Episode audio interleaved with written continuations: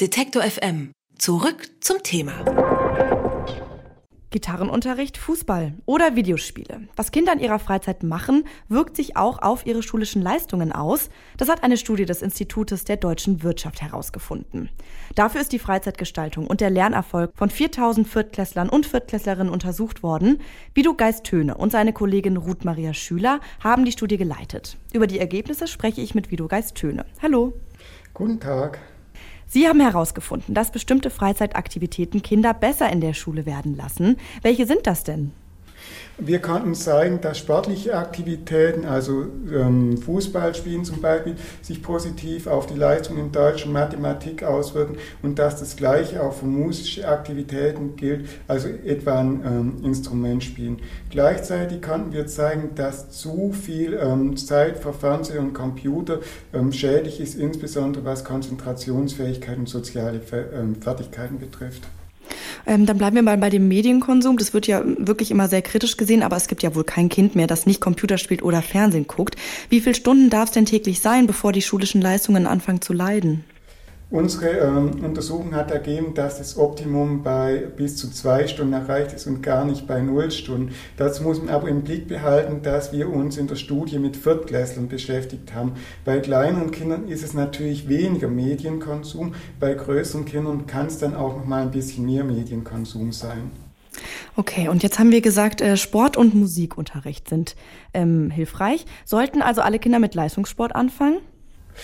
Ähm, unsere Ergebnisse zeigen eher, dass man mehrmals die Woche, aber nicht täglich Sport machen sollte. Also Leistungssport ist nicht, ähm, ist nicht das Optimum, sondern tatsächlich ein schöner Sportverein, zweimal die Woche Training, dreimal die Woche Training dürfte, dürfte optimal sein. Leistungssport kann für, für manche Kinder natürlich ähm, das Richtige sein, aber ähm, die Ergebnisse zeigen definitiv nicht ähm, jedes Kind in Leistungssport. Und äh, wie erklären Sie sich diesen Zusammenhang zwischen Sport, äh, Musikunterricht und Lernerfolg? Ähm, wir wissen, dass ähm, Sport tatsächlich die physische Konstitution verbessert, ähm, dass Kinder, die Sport machen, einfach ruhiger sind, sich dann natürlich auch besser konzentrieren können, besser lernen können. Ähnliches wissen wir auch, dass, dass Musik einfach ja, die Konzentrationsfähigkeit steigert, den Kindern hilft hilft, sich mit Dingen zu beschäftigen und sie da eben die Erfahrung äh, machen, wenn sie üben, mit den Erfol äh, dass sie dann Erfolge erzielen, was natürlich auch für das Lernen in anderen Bereichen wichtig ist. Und was ist eigentlich mit dem guten alten Lesen? Soll man lieber zum Turnverein statt in die Bibliothek?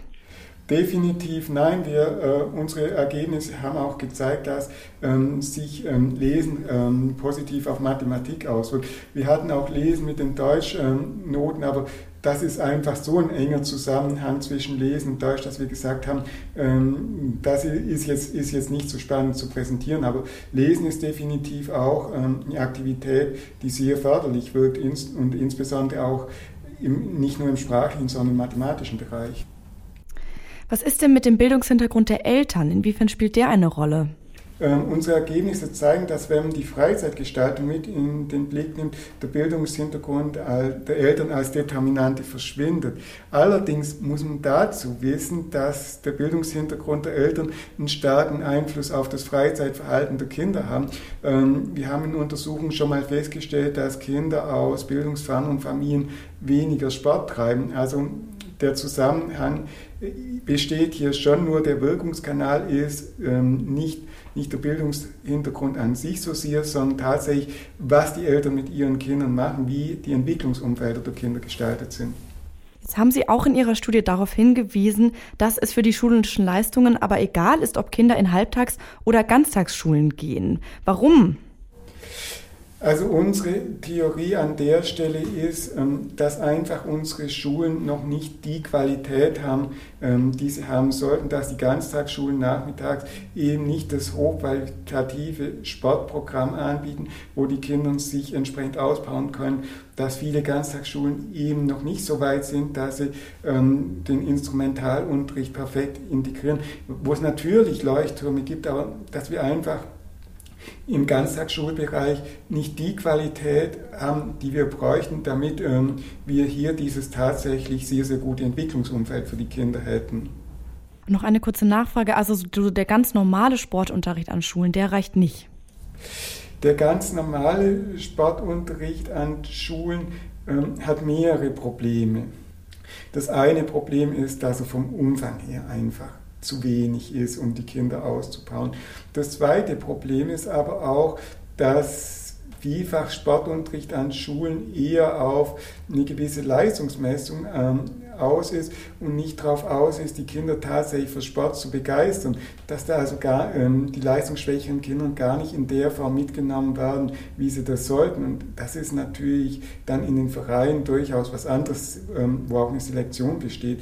Also der Sportunterricht könnte hier helfen, aber dazu muss der Sportunterricht sehr viel stärker ähm, dahingehend ähm, verändert werden, dass er Bewegungsfreude fördert. Das ist natürlich auch schade, weil da könnte man ja das dann eigentlich ausgleichen mit den Eltern. Was müsste sich denn verändern? Der zentrale Punkt ist letztlich die Ausstattung der Ganztagsschulen. Einmal sind es tatsächlich räumliche und ähm, Kapazitäten und Gegenstände. Andererseits ist es geeignetes ähm, Personal, das die Kinder anleitet. Da ist es schade, dass die Ganztagsschulen zu großen Teilen eine Blackbox sind, dass man da sehr viel weniger weiß als über die ähm, die frühkindlichen Betreuungseinrichtungen, wo wir sehr genau wissen, wer betreut da wie viele Kinder in welchen Gruppen, das wissen wir bei den Ganztagsschulen nicht, aber man hat durchaus den Eindruck, dass wir eben viele Ganztagsschulen haben, die zu große ähm, Gruppen haben und die einfach nicht die ähm, Aktivitäten anbieten können, die die Kinder ähm, fördern können. Und da muss, muss letztlich Politik ansetzen und Politik muss bei den Ganztagsschulen tatsächlich auch ansetzen, da bessere Daten zur Verfügung zu stellen, eine Evaluation und dann zu überlegen, ob man da nicht ähm, Standards im Gesetz verankern müsste.